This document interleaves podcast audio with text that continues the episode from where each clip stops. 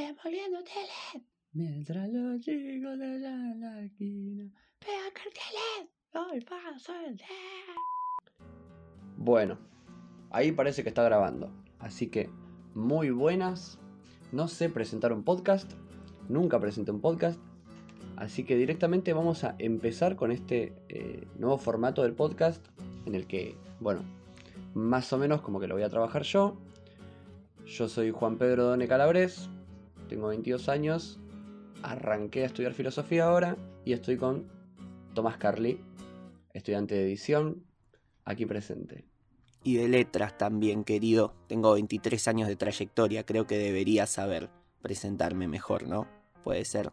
Bueno, eh, hola gente, ¿cómo están? No bueno, sabía que estábamos con Polino. ah, por favor, querido, desde los 3 años que trabajo yo en, la- en los medios. Así que bueno, cuestión, eh, hola, hola, buenas tardes, ¿cómo están? Eh, estamos acá en este nuevo formato que no le hemos puesto nombre. Vamos a definirlo y a ponerlo hacia el final. Vamos a Ah, es hacer que cierto, surja. sí. Que surja. A mí igual me gustó muchísimo el nombre que tiene ya, ¿no? El nombre es lado A, lado B.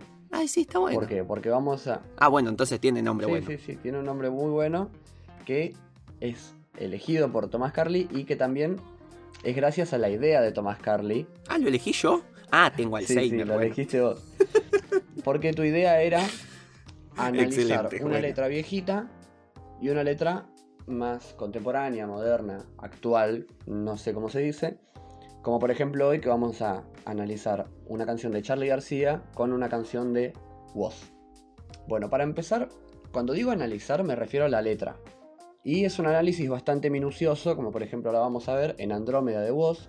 Yo analizo los primeros 30 segundos de la canción. Pero, a ver, quiero decir algo, esto es para el juez, ¿eh? Esto es para el juez. Yo no soy ni psicoanalista, ni politólogo, ni filósofo, ni cualquier cosa a la que me adjudique y sobre todo tampoco odio a tu ídolo, ¿ok? Y te estoy hablando vos que me estás escuchando. Yo no odio a tu ídolo, solamente lo voy a interpretar. Es excelente. Bueno. Igual, Jupe, quédate tranquilo, que bueno, me, me causa mucha ternura sentir que vos estás empezando en esto, porque bueno, si hay algo que caracteriza a este podcast en general es el hablar sin saber. eh, así que quédate tranquilo, me, me- me causa mucha ternura que sientas tanta culpa por no tener tanto título y tanto marco teórico para fundamentar lo que decís. Pero bueno, como dijimos la otra vez, nos vamos a dejar llevar mucho por la emocionalidad, por los sentimientos, por lo que nos provoca una canción, más no así por los fundamentos que tengamos para con ella. Así que bueno, tranqui, vamos a empezar a hacer esto como recién decía Jupe, a analizar una letra del año del carajo y otro de hace 5 minutos. Las vamos a, a confrontar y vamos a entender por dónde es que podemos compararlas, por dónde es que podemos establecer nexos entre una y otra, habiéndolas analizado minuciosamente. Así que Jupe, todo tuyo. Demoliendo Teles, de Charlie García. Bueno, eh, vamos a empezar con un tema del disco Piano Bar. Es un disco de Charlie García. Y él alguna vez dijo que es un disco para enamorados, ¿no? Le habían preguntado, ¿qué disco le recomendás a una persona que está enamorada? ¿No? Y él recomendó Piano Bar, pero yo creo que no trata sobre eso, sobre el amor y esas cosas. Yo, yo creo que no, no sé. Eh, habría que verlo bien, ¿no? Pero bueno, para mí el disco trata sobre el renacimiento de Charlie, ¿no? El nuevo Charlie, ¿no? Tenemos Serú Girán, Sui Generis y con el paso del tiempo va apareciendo un nuevo Charlie y yo creo que Piano Bar es la, la forma de asumir su nueva personalidad, ¿no? Bueno, Demoliendo Teles es un tema cortito, o sea que el análisis que vamos a tener por lo tanto también es cortito porque vamos a analizar las tres estrofas que lo componen, no, no es mucho más. Entonces cuando empieza el tema, antes de que empiece, yo recomiendo siempre el video donde está filmado en un estudio de grabación, donde él lo, lo- lo grabó de hecho. Este, me gusta porque tiene algunos detalles, aparte se le ve la cara mientras canta, es muy importante, ¿no? Para este trabajo. Entonces él dice, ¿ustedes creían que habían visto lo peor? Todavía no vieron nada. Y yo tampoco. Y después empieza la batería. Y en off se escucha a Charlie haciéndose el guapo con alguien. Como que dice, yo puedo hablar. ¿Sabes por qué? Porque yo lo que rompo lo pago. Dice. Y es estas cosas las que a mí me hacen llegar a decir que esto es el renacimiento de Charlie. Porque decir, ustedes creían que habían visto lo peor, todavía no vieron nada y yo tampoco, es una forma de decir, todavía no vieron nada de quién soy. Y yo tampoco lo vi, porque ni yo sé de lo que soy capaz, porque recién vuelvo al mundo, digamos. ¿No? Y estas cosas de decir yo lo que rompo lo pago y hacerse el guapo, eso no tiene nada que ver con el aliado de Jazmín, de Serú Girán y Sui Generis, que era todo un tiernito. Véase, por ejemplo, salir de la melancolía, ¿no? Ese hippie sonriente que acoge a los tristes y protege a los débiles. Se transformó en alguien más agresivo, más, más desinteresado por la justicia. Claro, como algo premonitorio, esta gente nunca lo... Es, es un mundo en el que Charlie todavía no se había tirado el noveno piso. Claro, claro, sí, porque esto está grabado en el ochenta y pico, 84 si no mal recuerdo. Claro, sí, sí. Así que bueno, si querés, eh, rompete el tema en la primera parte hasta, pero a la noche estaba todo mal. Eh, ¿Qué te iba a decir? Eh, tenemos que tener una palabra clave para esto. ¿Querés decir, a ver, no sé, eh, berenjena? Así, decí berenjena y yo pongo el tema. Dale, listo. Decilo. Berenjena. Yo que crecí con Videla, yo que luché por la libertad, pero nunca la pude yo que nací con los que estaban bien, pero a todo mal. Si hay algo que admitir de Charlie es su capacidad de síntesis. O capaz en realidad la mía de hacerla larga con todo, ¿no? Yo hablo todo por los codos, pero yo creo que esta vez es la segunda. Él comienza contando su sufrida niñez, su juventud, la dictadura y su interminable búsqueda por la libertad. Todo el que conoce a Charlie bien y es fanático conoce estas emociones, estos sentimientos que tuvo él, su historia, su lucha contra todo este odio, ¿no? Y esta porquería que fue la dictadura. Pero a mí me gustaría destacar esto. Yo que morí en el altar, yo que nací con los que estaban bien, pero a la noche estaba todo mal. El altar no es otra cosa que el clímax del amor. Y la muerte todo lo contrario. O sea, bueno, uno puede decir, no, pero yo soy viuda, viude y amo a mi pareja. Bueno, sí, pero es otro tipo de amor. Ya no es el amor de pareja, ¿no? Esto sintetiza muy bien lo que sintió Charlie, porque es una intensa dicotomía antagónica entre él, el amor, sui generis, el Girán, y los milicos, la muerte. Porque los milicos eran la muerte. Y fíjate que dice, yo que nací con los que estaban bien, pero la noche estaba todo mal. Esto es porque los milicos se disfrazaron de amor, de bondad, de protectores de la patria. Pero todos sabemos por relatos o por vivencia propia lo que sucedía a la noche, ¿no? La verdadera cara de los militares, que era la muerte. Berenjena. Hoy pasó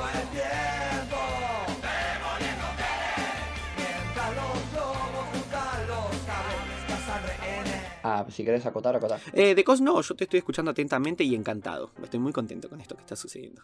Ah, bueno, bueno, listo. Sigo. La juventud, los milicos, el hipismo y la represión habían quedado fuera, se terminaron. Esa búsqueda interminable de la felicidad y la libertad terminó, ya sea porque se resolvió o porque no se resolvió, tanto por el paso de los años para Charlie como por la vuelta de la democracia. Él maduró y dejó de ser ese idealista con deseos de amor y paz, ese aliado de Jazmín, y ahora anda sin cuidado con respecto a las injusticias que alguna vez lo inspiraron, porque mientras los plomos le juntan los cables y pegan afiches con su cara haciéndole publicidad a su show, él destruye todo a su paso. Total, como dijo después, él lo paga. Yo lo rompo porque yo lo que rompo lo pago. Por eso puedo hablar, dice él. Y bueno, así vayan y pregúntenle a cualquier persona que haya sido, eh, no, no sé cuál es el término indicado, pero plomo de Charlie, asistente de sonido de Charlie, es una pesadilla. Él en los recitales te dice, poneme el teclado acá, ¿sabes qué? Ahora allá para allá, pues. Entonces, ahí vemos un Charlie diferente. Excelente imitación. Gracias.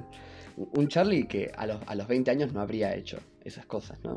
no muy, muy lejos de él, de su pasado, mejor dicho, ¿no? Claro, es él viéndose luego del final. Es decir, bueno, ya terminó mi, mi- lo que creía que era mi misión acá. Ahora hacia dónde va a ir, ¿qué hago? Claro, sí, sí, de eso vamos a hablar un poquito a, a- a lo último. Él dice algo así.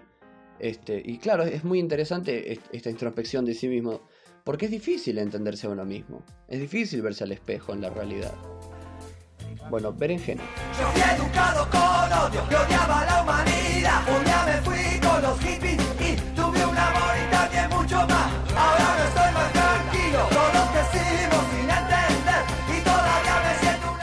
Esta parte siempre me llamó la atención? Siempre quise encontrar alguna metáfora, alguna cuestión, no sé, que, se pueda analizar desde otro lado, pero desde lo literal me, me sorprendió esta, esta parte del yo fui educado con odio. Y mira, lo que pasa es que eh, esto a mí me sorprendió mucho cuando me lo puse a analizar, es muy hermoso. Yo este tema lo conozco desde que soy un nene de 8 años, ¿no? No sé, pero hace poco que empecé a analizar así la canción. Yo lo entendí, es una interpretación obviamente, pero yo lo entendí como que él cada dos frases te resume una etapa de su vida. Y la última etapa es la conclusión de, de toda esta idea. Y, y esto es muy hermoso porque Charlie García siempre se, se, se, eh, se caracterizó por estas letras tan profundas. Pero hacerlo en dos minutos es otra cosa. Hacerlo en dos minutos es algo muy diferente. Fíjate que vamos analizando dos estrofas nomás. Dos estrofas. Son ocho frases. Y fíjate todo lo que, lo que tenemos para cortar.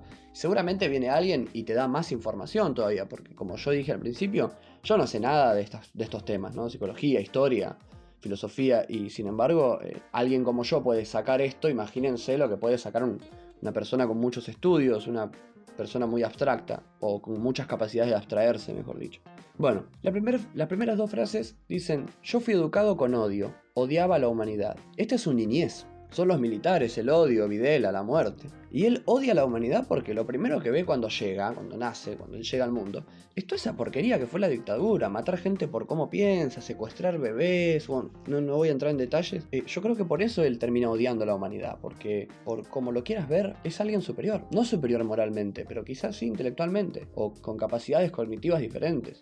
Alguien muy puro, vamos. Entonces, eh, esta persona llega al mundo y, y lo primero que ve es esta porquería, Videla, los milicos, un quilombo. Acá como trayendo un personaje, porque bueno, Charlie no nació exactamente con Videla. Por ahí es, es tal vez un poquito una, una metáfora, tal vez no es un nacimiento físico, sino también como el nacimiento de él con la personalidad que lo caracterizó esos, hasta esos días. Claro. Es decir, empezó a desarrollar sus capacidades intelectuales en un mundo lleno de odio. Claro, claro, sí. Claro, no, quizás hay, hay dos nacimientos, ¿no? El parto y cuando uno empieza a pensar, cuando uno empieza a entender el mundo. Claro, por eso tal vez se me, se me ocurre que la niñez sea tal vez la niñez intelectual, no la niñez física. La niñez física la vivió en otra época, no, no, va, no sé, ahora que lo pienso. No, no recuerdo bien su fecha de nacimiento. Voy a googlearlo. Ah, bueno, dale. Tiene 69 años, casi 70, así que... Eh, si hacemos las cuentas, son 50 y pico, no, claro. Claro, claro, sí, entonces debe ser eso. No, no, por eso, o sea, el, el tipo era joven con Videla. Debe ser eso, ¿no? Que en realidad a lo que se refiere con nací es a, a este nacimiento intelectual, a este nacimiento racional, a, este primer entendimiento del mundo, ¿no? Bueno, entonces la segunda parte, ¿no? La segunda frase dice, un día me fui con los hippies y tuve un amor y también mucho más. Drogas, amor, se escucha en off. Acá encontramos su juventud, su adolescencia, o capaz quizás hasta su adolescencia tardía. Y viene el hipismo, el amor, las caricias, la calma, y no es casual que diga drogas. Si hay algo que no es una casualidad en la vida, que la adolescencia venga acompañada por un testeo de drogas. Si podemos llamar así a, a la introducción a la realidad, ¿no? Para mí la introducción a la realidad es la adolescencia la parte en la que uno deja de, de, pensar como un nene y empieza a quizás entender un poco más la realidad o querer entenderla. Y las drogas son una reinterpretación de la realidad. Como también es el hipismo, el hipismo fue una reinterpretación de la realidad. Y la adolescencia siempre lo será, ¿no? Por eso creo que dice drogas, amor, porque ese es el tema, ¿no? Que le vino todo junto. Él venía de un mundo muy jodido y de la nada vinieron los hippies y estaba todo muy bien, éramos todos muy dulces y escribíamos, leíamos, interpretábamos la realidad, nos drogábamos para entenderla de otra manera. Y luego dice, ahora no estoy más tranquilo. ¿Y por qué tendría que estar? Este es el presente. El nuevo Charlie no encuentra más razones para seguir abogando por la paz y la justicia, dejándose llevar por su resentimiento contra la represión. Revienta todo a su paso.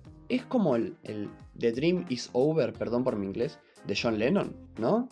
Es una cosa así, ya está, ya, ya, ya, está, ya no, no, encuentro más razones para seguir siendo un hippie, digamos. Y aparte, como dije anteriormente, él crece, el contexto histórico cambia, eh, él deja de ser un idealista, ya no da para ser un hippie. Tanto como de afuera como para adentro mismo, ya no da. Esto tal vez es la respuesta a alguien que le podría decir, escúchame, ya se terminó el tema, ya podés estar en paz, ya podés estar tranquilo. Y acá se presenta tal vez un poquito la, la dualidad, la contradicción de pensar, bueno, yo combatía estando tranquilo, yo en mi etapa de hippie era que combatía a través de la paz. Ahora se presenta esto, es como, bueno, ya no tengo que ser más pacífico para combatir. ¿Qué hago? ¿Cómo combato? Claro, porque no, no, vamos a decir que el mundo es hermoso, ¿no? Menos para Charlie. Charlie sufrió mucho. Esta época lo sufrió muchísimo él. Los periodistas estaban todo el día encima de él, él estaba muy en contra del poder. Claro, claro. Puteaba a todos los presidentes. Entonces, la última frasecita dice: Todos crecimos sin entender y todavía me siento una normal. La juventud de Charlie fue confusa y aún es difícil entender la realidad. Por eso él se encuentra en total interferencia, ¿no? Estas cosas que decimos de yo fui odio, fui amor y ahora no sé quién soy. No sé qué, qué hacer. Hago lo que siento, lo que no me dejaron hacer. Eh, sigo yendo en contra de la represión. Viene un periodista y me dice, che, Charlie, ¿por qué le dijiste eso a la mina? Y yo agarro y lo escupo al chabón. Y viene un tipo y le pago 800 dólares para un estudio y me da unos auriculares de mierda y se los reviento. Se los rompo y listo. Que en la dictadura no, no lo dejaban expresarse como él quisiera, ¿no? O quizás, bueno, justo a Charlie, musicalmente hablando, quizás sí, pero hasta ahí, ¿no? No vayas a decir viva Perón, que te mataban igual, seas quien seas, ¿no? Claro. Y bueno, es un poquito esto, ¿no? El tema. Habla de esto, ¿no? Como yo fui amor, también fui odio, ahora estoy medio perdido, me encuentro en una total interferencia, ya no me cabe la jipeada, pero tampoco me cabe eh, el, el poder, no, no- no- me caben los poderosos. Y está ahí, está como medio perdido, entonces se dedica a demoler hoteles, a, a reventar todo a su paso. Un hotel es un lugar de paso. Voy, estoy un rato y me voy, y él cada vez que va lo revienta. Dicen también que en el 83, un año antes de que salga esto, eh, le había agarrado un mal viaje a él en un hotel y no le gustaban los cuadros que tenía y los reventó todos, ¿viste? Habría que ver. Eh, pero bueno, voy a decir una última cosita que se me acaba de ocurrir y ya podemos arrancar con Woz. Esta frase, no, todavía me siento una normal. Claro, como diciendo, yo todavía me siento que tengo que bardear. Yo todavía no me siento como que está todo bien en el mundo y que si yo soy quien soy, los milicos no me van a matar. Yo me siento perseguido todavía, todavía me siento una- normal, porque los milicos son estos, ya lo dije, ¿no? Se disfrazaron de la normalidad, de lo bueno. Entonces creo que va por ahí, ¿no? Esto de decir, yo todavía me siento una normal. Así que yo voy a seguir actuando como, como actué, yo voy a seguir combatiendo, porque yo todavía estoy perseguido. Andrómeda, de Woz. Bueno, vamos a arrancar con Woz, entonces, y vamos a analizar Andrómeda de Woz. Antes de empezar, me gustaría decir una gansadita que es que Andrómeda es la galaxia más cercana a la nuestra, si no me equivoco. Y también la primera galaxia en descubrirse, un poco antes del año 1000 después de Cristo, me parece, 960 por ahí. Entonces, yo interpreto a Andrómeda como la otredad, ¿no? Y no solo la otredad, ¿no? Sino la lejanía de esta otredad. Y la canción habla un poco de esto, de este tema que tiene la existencia, ¿no? De no saber si el otro dice sentir lo que siente o si está con nosotros conveniencia, fanatismo, lo que sea, ¿no? Así que bueno. que Berenjena. no soy el mismo. Obvio que cambio. Si suena otra música es distinto lo que bailo. Como me adapto, vuelo rapto, no le escapo el contacto. Ahí terminamos, Jupe. Habla. Te toca.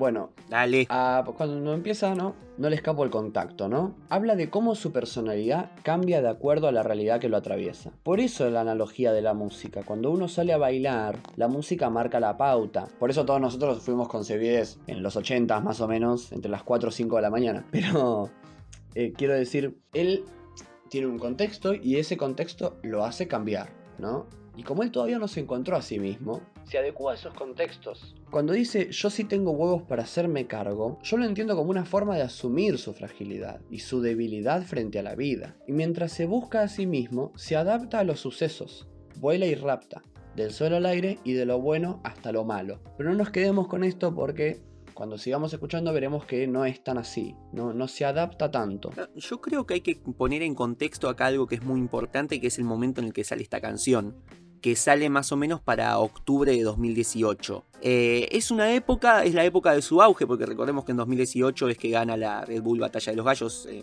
internacional, es un gran momento para él. Eh, y, y bueno, después de eso, que si no me equivoco, juega una, una FMS Argentina más y se retira. Entonces también es un poco eso, la época de transición, donde pasa de la batalla de los gallos a esa época donde se lanza como cantante. Entonces es una canción bastante contestataria, porque bueno, el tipo está pasando de un proceso muy importante de su vida a otro con todas las críticas que eso conlleva. Claro, sí, porque fíjate una cosa, sin desmerecer a las batallas de los gallos, las batallas de los gallos no son odio, pero sí son competitividad, son un poquito de pelea, ¿no? Entonces es como una ascensión de alguna forma, ¿no? Paso de medirme el ego con alguien a empezar a buscar en mí mismo, a buscar mi ser, a ver qué es lo que yo quiero decir para el, pueblo y, y no ir a pelearme con alguien a ver quién es mejor. Que después yo estuve escuchando un freestyle de él donde él habla mucho de esto. Un día lo voy a traer. Todo tan duro y la vida frágil. Sé que soy de vidrio y que puedo romperme fácil. Hay golpes que aguanto y otros no tanto. Aparecen mis sueños, por lo menos así charlamos un rato. Y que aunque me dedico a las palabras, hoy no tengo que decir de Es tremendo este tema. Es tremendo, es el tema más pasional eh, en el que se lo ve más enojado, eh, incluso en el video. Tiene una cara de, de loco, de estoy por explotar. Sí, claro. Eh, son difíciles estas cuestiones. No, no me quiero adelantar, pero es muy doloroso todo esto. Es muy doloroso y yo creo que él hace algún psicoanálisis, psicología, alguna terapia, porque tiene temas donde dice hoy me cago en Freud, me guían los astros. Y es este tema, ¿no? Él era muy pendejo cuando le pasó esto, de volverse famoso y qué sé yo. Entonces, ponerle que él nunca fue el psicólogo, ¿no? Y él nunca se preocupó un poco así por estas cuestiones. Entonces, de la nada vienen eh, chicas que le dan un beso porque es lindo nomás, lo paran todo el tiempo en la calle para sacarle autógrafos. Hay un, hay un video donde pareciera que él está consumiendo alguna sustancia y justo lo filman. Es hermoso video. Es, es muy difícil. Eh, claro, yo, yo entiendo que para este tema él enfoque mucho todo este sufrimiento y aparte que es un gran actor, es un gran actor. Y bueno, todo esto, estos problemas y, y su amor por el arte, porque es un, un gran amante del arte, eh, generan este temazo, porque es un temazo. Sea, sea triste o sea feliz, es un temazo. Bueno, a mí me gustaría destacar dos cosas. La primera es que al parecer ha perdido a un amante, ¿no? Por eso le pide que aunque sea aparezcan sus sueños, a ver si le alegra un poco el rato, ¿no? Todo este sufrimiento de no encontrarse a sí mismo, ¿no? Y lo otro es que me encanta la forma en la que asume su realidad, que es la realidad de casi todos. Vamos a ser sinceros, es difícil encontrarse uno mismo, ¿eh? Es muy difícil, este, y no se puede hacer solo. La de no tener nada para decir, ¿no? Esa realidad es, es muy complicado no tener nada para decir. Por eso él dice, hoy no tengo que decir, ¿de qué me sirve mentir? Prefiero sentir la angustia y el vacío de existir. Porque él no va a parar de buscarse a sí mismo. Él no va a inventarse una personalidad como hacen la gran mayoría de artistas de cartón, sino que lo va a seguir adelante, él va a seguir, aunque se dedique a la palabra, en silencio, hasta tener algo que decir que sea verdaderamente suyo. Y esto es muy fuerte. Claro, un silencio que vale más que mil palabras. Sí, y aparte es muy fuerte porque hay que ser rapero, ¿no? Porque bueno, qué sé yo, eh, Mac de Marco puede sacar un, un tema tocando los instrumentos como lo toca él, que es muy bien, yo no sé de música, pero me gusta, y poner una letrita así nomás, tranquila. Otra cosa es ser rapero, ¿no? Porque hay que, hay que escribir mucho. Fíjense que el análisis empieza los primeros 30 segundos de la canción, porque ya tiene algo para decir ahí. Pero ni siquiera siendo rapero, yo creo que en esta época de tanta red social, de tanta exposición colectiva constante, también pasa mucho esto de que todos, de como que la sociedad te exige que tengas una opinión formada para todo. Entonces, si de repente, no sé, se, se muere algún famoso y vos te enterás, lo tenés que compartir y tenés que dar tu opinión. De repente pasa algo con, con el campo, hay una pelea entre el gobierno y el campo y vos tenés que tener una opinión. Tenés que tener una opinión de todo. No tengo nada para decir, es un grito de batalla, decir, escúchame, no puedo tener opinión sobre todo, no, no siempre voy a estar predispuesto a ser el héroe y ser la bandera de un movimiento y de una lucha. Más yo siendo una persona expuesta y, y ultra conocida. Pero creo, creo que esa es la realidad de todo el mundo. Yo creo que a todos nos pasa que de repente queremos, nos encontramos queriendo opinar sobre algo que no sabemos porque sentimos que hay una presión de una necesidad de opinar también sobre esto. Claro, claro, sí, y con más razón cuando uno directamente ya no se conoce a sí mismo. Porque bueno, está bien, no tenés una, una opinión formada sobre fútbol, bueno. A lo sumo, como me dicen mis amigos, tenés menos fútbol que la revista Davol, me dice. Claro. Eh, pero ya cuando no te conoces a vos mismo, no sabes quién sos. Que repito, eh, hay muchos, yo me incluyo, que nos creemos que sí sabemos y no sabemos quiénes somos. Pero Claro. eh, ya cuando lo asumís y, y sabés que no sabés quién sos, ya ahí opinar es muy difícil, ¿eh? Más difícil todavía. Bueno, berenjena. Quiero morir, pero no sé cómo morir sabiendo la mierda que somos y vivir hasta que se acabe el encanto. Quise morir de amor, pero no me salió. No puedo amar, no puedo amar. Solo no amo como aman los demás. Como hay que amar, hay que amar, hay que desarmar los preceptos hechos y tirarse al mar. el momento en el que la música emocionalmente se pone muy intensa cuando él empieza a deconstruirse a sí mismo, ¿no? Empieza, no puedo amar, no puedo amar o solo no amo como aman los demás. ¿Cómo hay que amar? ¿Hay que amar? Llega hasta preguntarse, ¿yo tengo que amarla a ella? Queda clara otra cosa también, que es que él, que él se sienta angustiado por la búsqueda de sí mismo, no significa que no disfrute la vida o que no quiera vivirla. Lo que sucede es que él quiere vivirla siendo consciente de la debilidad y fragilidad humana, y no fingiendo una felicidad alquilada con un estereotipo de persona del siglo XXI. Luego, se disculpa con su amante, porque parece que la búsqueda de su ser es la causante de su separación, ¿no? Y ahí él se empieza a hacer todas estas preguntas. ¿Seré egoísta por ponderar mi búsqueda personal por sobre mi amor por ella? No la puedo amar, porque si no me conozco a mí mismo no la puedo amar. Y luego se lo pregunta, ¿no? Y luego cada vez empieza a destruir más todos sus preceptos hasta llegar a la pregunta, ¿hay que amar? Entonces él se hace estas preguntas y luego se pregunta, ¿no será que mi problema con ella no es en consecuencia de mi egoísmo, sino de la interpretación del amor actual? ¿Será acaso que el problema no es ser egoísta, sino entender al amor como una forma de devorar y adueñarse del otro? Es muy hermoso porque él concluye que con su amor debe hacer lo mismo que hace con su ser, que es desarmar, destruir todos los preceptos hechos por la sociedad y tirarse al mar, a la nada, ¿no? Arrancar de cero, desde hay que amar, desde ahí arranca. Y buscarse uno mismo, y buscar el amor desde la nada, como tiene que ser. Y, y es una prueba fehaciente de que él está decidido a encontrar, aunque sea su verdad, ¿no?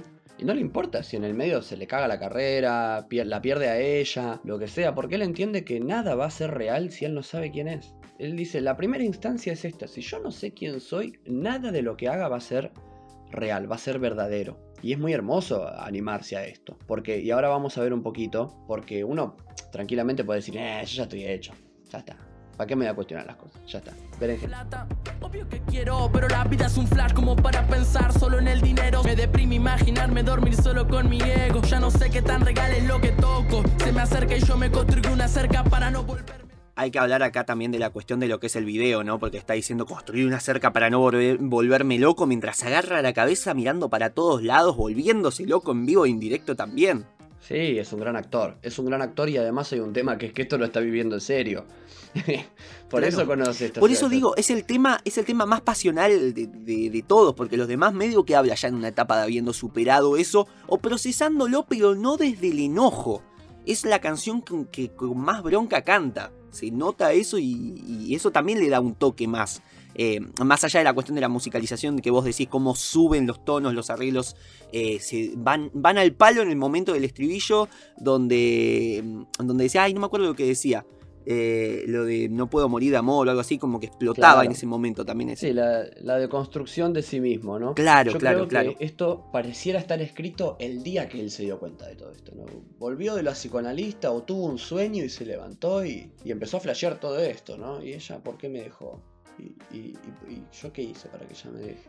Pero está mal lo que yo hice. Y, pero yo me tengo que preocupar porque ella me haya dejado, bla, bla, bla, ¿no? Eh, yo creo que, no, no digo que lo escribió en el momento, pero digo, como vos bien decís, los temas siguientes ya son una aceptación del problema. En cambio, esta canción yo creo que es el momento en el que él se da cuenta del problema. Uno le podría decir, pero loco, escuchame, ¿cómo puedes estar tan inquieto con la vida vos? Si estás triunfando, tenés guita, fama. Alguien capaz más desubicado te dice, tenés joda, droga, mina. Pero el problema es otro, el problema es que la vida es muy corta como para morirse sin saber quién es uno. Y esto la guita no la compra. No lo compra esto la plata. Hay otra cosa que la plata no compra y es el amor. No solo la pareja, sino los amigos, la familia.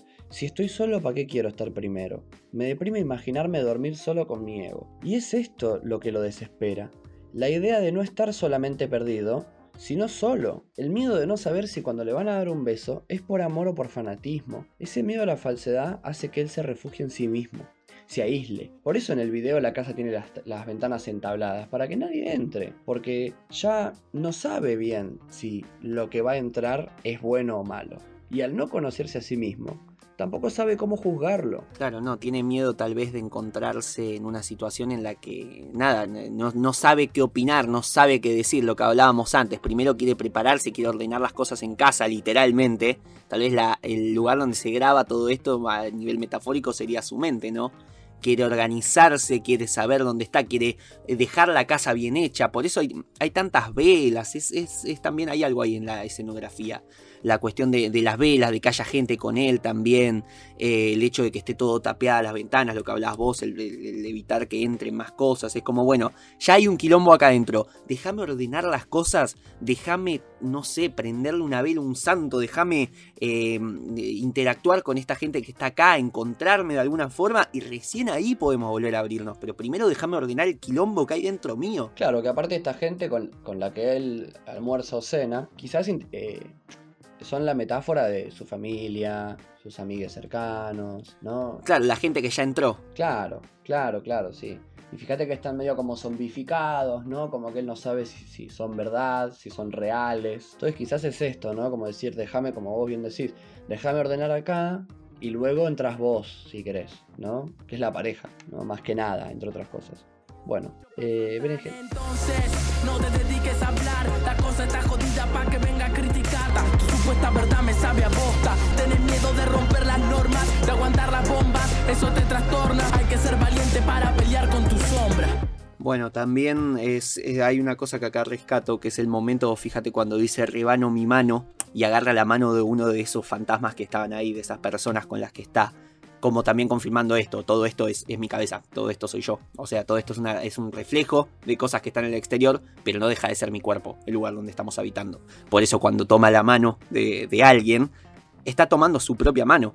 Es decir, eh, no, esto es todo, todo dentro suyo. Y fíjate también cómo termina. Es él solo sentado en esa cena. Todos los demás se fueron. Entonces, bueno, también está diciendo eso. Entonces, pará, déjame despejarme de absolutamente todo. Ahora sí, familia, amigos, váyanse todos. Déjenme organizarme. Déjenme terminar de comer. Déjenme terminar de hacer lo mío. Y me empiezo a organizar a poquito. Después vuelvo a dejar que entren esos fantasmas. Pero vamos a tratar de analizar la cosa desde mí mismo. Desde mi interioridad y yo solo. Claro, sí, sí. Y hay que animarse a esto, ¿eh? Porque nosotros, además de ser un ser social, por lo menos acá en Argentina, las personas son muy apegadas con sus familias, con sus amigos, amigas. Y es muy difícil, ¿no? Decir, no, mira, la verdad que el problema soy yo y me tengo que ir de acá. Y lamentablemente me tengo que alejar de vos porque yo te amo, pero si no, no nos podemos... Yo no me puedo hablar con mí mismo, no, no, no, te puedo amar. Y es difícil, es, es, es como dice él, ¿no? Porque la canción termina así, con con la bronca que siente ante esa falsedad. No te dediques a hablar, le dice, ¿no? La cosa está jodida para que venga a criticar. Ahí me está hablando a mí seguramente, pero. pero, este, ¿no? Quiero decir, él está muy enojado y nos dice con toda la bronca, como psicoanalista que te caga pedos, tenés miedo de romper las normas, de aguantar las bombas. Eso te trastorna. Hay que ser valiente para pelear con tu sombra. Porque deconstruirse a uno mismo es doloroso y son bombas muy fuertes que nos demuestran nuestra fragilidad. Por eso hay que ser valiente para pelear contra lo que nos oculta, lo que verdaderamente somos. Pero la recompensa es infinita, ¿eh? porque saber lo que uno es, saber lo que uno quiere y lo que uno no quiere, es no comerse nunca más un chasco. No solo no comerse nunca más un chasco, sino ya tener una ruta hasta el día de tu muerte en el que vas derechito a buscar lo que vos querés. Eso es infinito. Y, bueno, también esta cuestión de, del miedo también va, asociado con esto, con el hecho de, bueno, yo te, eh, te, quiero, ¿cómo sé si te quiero si no sé exactamente lo que quiero? No sé lo que quiero, cómo sé a quién quiero, qué quiero, por dónde va el tema del querer, qué es el querer, este análisis del que hablábamos recién, esta cuestión de aguantar las bombas que puede ser enterarse de, che, tal vez yo lo que quiero no coincide con lo que creía que quería, con lo que esperaba de la vida, con la vida que me armé hasta ahora. Entonces tal vez voy a tener que salir a romper con muchas cosas y esas son las bombas de las que habla. Por eso el hecho de, dejar a este amante también significa un poco una bomba. Es una de estas primeras bombas. Tal vez es la resistencia a esa primera bomba que es la cuestión del amor. Y después empieza a hablar, che, pará, también hay, hay, gente que critica, también está la cuestión de la plata, hay un montón de bombas ahora que tengo que analizar. Y de todas ellas, de manera un poco caótica, habla la canción porque también es eso, es un, caos, es el caos de analizarse. Entonces tal vez por eso también está todo tapeado eh, el tema de, la, de, las ventanas, no solo porque, tenga, porque no quiera que entre gente, sino también porque afuera hay una guerra, afuera de su cabeza y dentro de su cabeza se está desatando un conflicto gigante. Entonces el, el, mundo está jodido, la cosa está jodida para que venga a criticar y sí, claro, afuera está hecho mierda todo. Entonces, pará, vamos a dejar, vamos a tapiar un poco las ventanas para que no entre nada de todo eso, que, también, eh, que, que, no entre y no se contagie todo ese desastre acá, dentro mío, más de lo que ya explotó afuera. porque si no después, fijémonos eh, a los y las artistas que no han sabido decir stop. Primero yo, por ejemplo Charlie García. Miren dónde terminó Charlie García. A ver, uno puede decir, ah, pero la editora es otra cosa. Sufrir es sufrir. Punto. Y no encontrarse a sí mismo es no encontrarse a sí mismo. Entonces, fíjense dónde terminó Charlie García. Sí, estoy de acuerdo. Hundido en drogas. Yo lo amo a Charlie, pero hundido en drogas. Tirado, eh, tirándose de un balcón de un hotel. Eh, rompiendo todos sus instrumentos. Bardeándose con cualquiera que se le acerque. Eh, hoy en día, fijémonos cómo está Pedro Aznar y cómo está Charlie García. En algún momento fueron lo mismo, ¿eh? Y yo estoy seguro que en algún momento Pedro Aznar idolatró a Charlie. Cuando trabajaron juntos incluso. Y, y fíjense dónde están cada uno hoy, ¿no? Entonces, ese es el problema cuando uno no pone este stop. Bueno, sin ir más lejos, Charlie sin Palito Ortega estaría muerto. Claro, claro, sí, sí, sí. Este es el problema cuando uno no pone el stop. Eh, bueno, también el, el nexo con la otra canción podría ser ese, ¿no? Como dos personas tratando de encontrar su personalidad, dos personas tratando de encontrarse, dos personas que están saliendo de procesos y entrando a otros. También eso me parece importante. Es decir, Charlie, ¿qué pasa? De una época donde era fundamental su lucha donde era fundamental el conflicto y de repente pasan a otra cosa, de repente pasan a, eh, un, eh, a, un momento fu- fuera de la dictadura donde lo que podía decir no era... eh, tal, tal vez no tenía que ocultarse más. Por otro lado, tenés a vos que de repente está en un momento donde, eh, donde tiraba free, donde vivía de batallas de gallo, donde estaba eh, en plena situación de auge y de repente decía, bueno, ¿y después de eso qué hago? Es la, la- la- sensibilidad, el pensamiento, el miedo de pensar, bueno, cuando salga de acá, ¿qué voy a hacer? ¿Cómo me encuentro? ¿Quiénes quedan? ¿Quiénes se van? ¿Quiénes ahora que soy famoso, ahora que lo tengo, entre comillas, todo, em, se van o se suman? ¿Qué voy a hacer con mi vida y qué quiero yo para mi vida? ¿Qué es lo que hay que querer? ¿Qué es querer? Ese análisis que hacíamos en el primer estribillo. Claro, sí, sí, sí. Para cerrar, me gustaría pensar que, a diferencia de Charlie, a Woz le, salió al revés, ¿no? Entró a la vida por el odio, a la vida del arte, quiero decir, ¿no? Entró a la vida por el odio, por estas batallas, este, este insulto al otro, esta competencia, y, y todavía no llegó al amor, todavía no llegó al amor, que está ahí, está como saliendo intentando buscar el amor, pero no como lo hizo Charlie, ¿no? Con estos excesos, este, este quilombo, sino partiendo desde una buena base. Y es más complicado, ¿no? Uno quiere tener una buena base, es más complicado. Pero yo creo que si lo logra, y lo va a lograr porque es un, un, un pibe muy vivo, va, como dije anteriormente, va a recibir una recompensa infinita. Infinita. Bueno, por mi parte no hay, no hay mucho más que decir. No, por la mía tampoco. Ah, qué bien. Bueno, entonces estaríamos terminando acá. Bueno, ha sido muy bonito. Este ha sido el primer episodio de lado A, lado B. Eh, me parece que el cierre lo tendrías que hacer vos, ¿no? Ah, bueno, dale, dale. Querido. dale. Ahí está. Bueno, entonces yo me despido por mi parte. Muchas gracias. Nos encuentran en nuestras redes. También hay que pasar eso. Me está jodiendo podcast. Es nuestra red oficial de Instagram. Nos pueden encontrar en Twitch como MEJ-podcast. En YouTube como Me está jodiendo. Así todo suelto, separadito. Redactado como, como se escribe bien. ¿Entendés? Me, espacio, estás, espacio, jodiendo. La M con mayúscula. Eh, por mi parte soy Tommy Carly, Tommy con Y, Carly con I latina, me encuentran en Instagram de esa forma. A Jupe, ¿a vos cómo te encuentran? Eh, como jupe.odone. Jupe con doble P. No, no, no, con una sola P. Jupe. ¿Y Odone cómo se escribe? Con doble D. Ah, excelente. Con un punto separado en el medio. Sí, con un punto separado en el medio, exactamente. Jupe.odone. Excelente. Bueno. Eh, yo incito a todos los oyentes que escuchen esto a que vayan a Instagram y comenten alguna canción que les gustaría o digan, che, mirate esta comparación o cómo vas a decir eso de vos, la concha de tu madre. Lo que ustedes quieran decir son bienvenidos. Total, total. Yo creo que el debate es muy, muy constructivo y muy fructífero, sobre todo en algo tan abstracto como es el análisis de una letra, ¿no? Puede ir para cualquier lado. Si ustedes ven otra forma de interpretarla, acá obviamente vamos a ser muy receptivos y vamos a, a- a debatirlo. Incluso si se puede armar algún lindo espacio de debate dentro de Instagram, lo, lo haremos. Así que la semana que viene vamos a analizar la Biblia entera. Excelente. Y se. Excelente, vamos ahí, vamos a la mierda, vámonos al carajo, hablemos sin saber muchísimo más y con cosas, documentos muchísimo más eh, trascendentales. Claro, sí.